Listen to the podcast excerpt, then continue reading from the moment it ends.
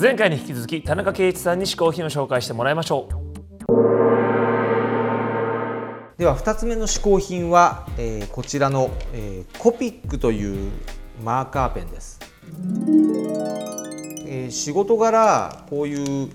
まあ、いわゆるレトロっぽい70年代の、えーまあ、巨匠の人たちのタッチで、えーあの人たちが使われた水彩絵の具のようなイラストを描くんですがそれにすごく重宝するのがこのコピックというマーカーペンなんですね。で従来の、えーっと何でしょうね、えーデザイン用に使うマーカーに比べると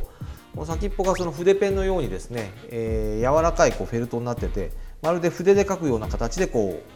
う絵が描けます。でしかも、えー水彩のようにこう重ねると重ねたところにこう色が濃くなったりってことができたりそれからですねちょっとこれの優れものはここにこの透明の色があるんですけども透明をまず塗ることでちょうど水を引いたような状態になり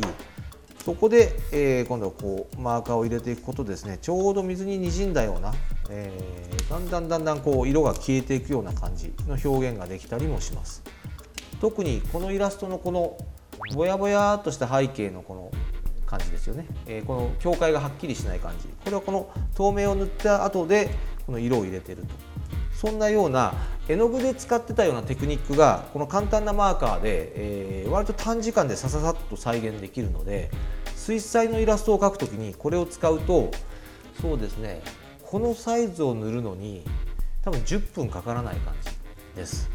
なのでやはり短時間でさっと絵を描くときにすごく便利でしかも仕上がりが本当にあの絵の具で塗ったみたいあの手塚治虫さんなんかが、えーいわゆる学校で使うようなあの不透明水彩の絵の具で塗るあのカラーページを塗りますよね。あれに近いテイスト特にこの辺のムラだったり、えー薄いところから濃いところにこうグラデになってたりっていうようなことが、えー割と簡単にできてしかも発色が綺麗っていうことで。私としてはえー今デジタル主流の中であえて70年代アナログ風のイラストをまあ描く上で、えー手放せない、えーペンですね。えーだいぶパソコンもそのいろいろこうなんかいいかにもアナログで塗ったようなテイストができるようにはなってきましたが70年代の手塚さんや藤子 F さんが塗ってたあの塗り方を完全再現するのはまだまだ難しいですねむしろパソコンはそういうアナログなものに似せるという方向じゃなくてパソコンならではの塗り方や発色みたいな方に進化をしてますのでだからやっぱりあれを再現するにはむしろやっぱり手塗りの方が早くてそれらしいですね。はい、えー私が紹介した2つ目の試行品これは、えーコピックという、えーカラーマーカーです。田中圭一さん2つ目の試行品はコピックでした続いて小宮山雄飛がおすすめの本を紹介する宮山書店のコーナー。はい。今日の本は何でしょうか？さあ配達係さんお願いします。あー来た来たありがとうございます。いやーどうでした先週の僕の似顔絵？いやー俺も絵に描いてもらいたいよ。なんで今の間はなんで？イラストにされたいよ。あイラストにされた。もうイラストじゃんイラストじゃんか。おナイスツッコミ。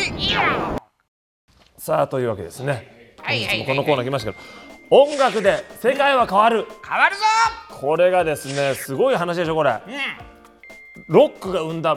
8つの価値観。産んでるよ。これね熱く深く語るって感じなんですけどもね。これですね。8人のロック人が音楽との出会いこれまでの成功と挫折音楽業界の行方、3.11以降の日本人の生き方エネルギー問題などを熱く深く語ると。でこれホフディランが入ってるんですよ。語ってんだ。ホフディランも入ってるわけ。ほうほうほうほうだけどねこれもともとねアンセムっていうフリーペーパーのインタビュー受けたものなんですよ。それを8つ集めてるんですね。で別に全然エネルギー問題とか僕は何一つ語ってないんですよ全然語ってないの。いやいや多分佐藤大志さん語ってるんだと思うけど別にそんなに熱くその成功音楽業界の行方とかも全然語ってないのえそうなの？で本になりますって言われて「ああ全然もちろんいいですよ」ってだけどで 全然そんなこと語ってないわけ僕ら。本当ですか？例えばねだからこう見てみるとですね。いやだってもともとこういうテーマでインタビューされてないからね。普通にあのアルバムのキャンペーンの時にインタビュー受けただけですから、えーすごくいろいろなことやられてますよね。ポッドキャスト、コムゾーは聞いていますが、当時はそんなにポッドキャストって知られていなくて、どうしてやろうと思ったんですか？アメリカでポッドキャストというものがあるというのを聞いててちょうど全然違う話でニフティの人と何かやろうという話があったんです。けど全然311と関係ないよ。エネルギー問題ですね そそのアメリカで流行っているものという情報いつも先手を打っていますがどうやって得ているんですか、単純に好きなんですよね。全然深くないんで話も。だいぶ浅いだいねぶ浅いわけよ。でねこれはですね活動再開された理由は何なんですか？この質問ね僕はね、まあ、休止はね休止するぐらいだったから何かあったんでしょうねと。休止する理由がね、まあちょっとこれあんまりほら語ると生々しいからこう、ね。仲良く楽しく音楽やっていたやつらがもうやめようとは言わないでしょう。だから何かあったんだと思いますね。って言ってねなんかコアになってきたじゃないですまかあなんかあった。っていうようなねこういうようなのを語ってたらあとねこれも面白いですよ。これちょうど2プラトンアルバム出した時の、まあ、キャンペーンで受けたあの取材だったんでアルバムのねその2プラトンというタイトルがねどういう意味ですかと。で僕が2プラトンって知ってます？と。プロレス用語ではないんですけど2人で技を仕掛けることを意味するんです。まあよくねプロレスで2プラトン攻撃って2人でねね。技やる。あれはねプラトンっていうのはですね小隊という意味なんですよね。戦隊小さいはいはいはいはい。隊でまあ要するにそのプラトン隊があまあ、隊というかね戦隊が2人で2人で挑むことで2プラトーンっていうね2人セットで攻撃を仕掛けるということですねとね。渡辺君ね2人がかりっていう。で僕がそうそうって言ってるんですそしたらこのこのですねインタビューがどういう意味が込められてるんですか？いやだから2人がかりだってって。もう一回聞くとは思わなかった っていうようなね、えーしかもその後渡辺君はなぜか渡辺君の乗っかってきたがる方だから分かった。2人がかりで二人がかりで日本のロックを変えてやるっていうことですってそれに対して僕はねいやロックは変えなくていいんじゃないですかって。っていうようなだから全然熱くないですけどでこの3.11のことについても一応ちょっと触れてるんですよ僕らのところでもね。昨年は震災があり大変な1年でした。何か大きく変わったことありますか？っていうようなねことが質問あるんですけど。で渡辺さんいかがですか？って言うんですけどこれまた余談になりますが震災の日は一大決心をした日でねパソコンを買ったんですけどお金を振り込んだら震災が起きたんですよ。僕のせいかなって思っちゃったりしててわけが分かんない違いますねで浅草は大震災だったんですけどってね僕はね「いや浅草だけじゃないですよ」ってね。あそうか」っつって渡辺帰り道に東武線浅草駅の2階にある弁当売り場情緒があるから見に行ったんだけどってね。僕は「情緒があるから見に行ったんですか」って、うん銀行に行ったからちょっと見ていこうと思ってそのね2階で揺れたんですって「え弁当はどうなったんですか?」いや揺れた時は改札にいたんだよねって。えどういうこと？って。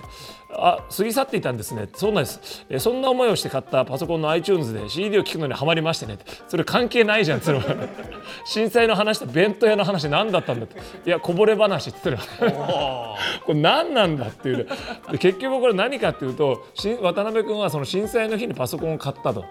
でだからそれ以降、えーパソコンを僕導入して変わったって言ってるんですけどそんな質問してんじゃないっつって 聞きたいところはね。311以降ねなんか考え方とか変わったかって聞いてるのにちょうどその日パソコン変わったから変わりましたって、全然関係ない話をしているという、えー音楽で世界は変わる。かなりこのですねあのまあ多分ほら佐藤泰治さんとかとしみくんとかねあのとしみくんとかもほらあれでいろいろ運動とかもしてるけど結構このインタビューによって熱が違うのが分かると思うんでちょっと楽しいからぜひ皆さんね読んでみていかがでしょうか。この音楽で世界は変わる、えーこちら Amazon で購入することができます。Amazon へのリンクはですね嗜好品 TV のホームページに貼っておきますのでぜひ嗜好品 TV のホームページ行ってみてください。アドレスは 450hn.tv450hn.tv です。番組の感想などは SNS にどんどん書き込んでくださいね。はいというわけで小宮山由紀の新小宮山書店のコーナーでした今回試行品を紹介してくれた田中圭一さんの情報はこちら。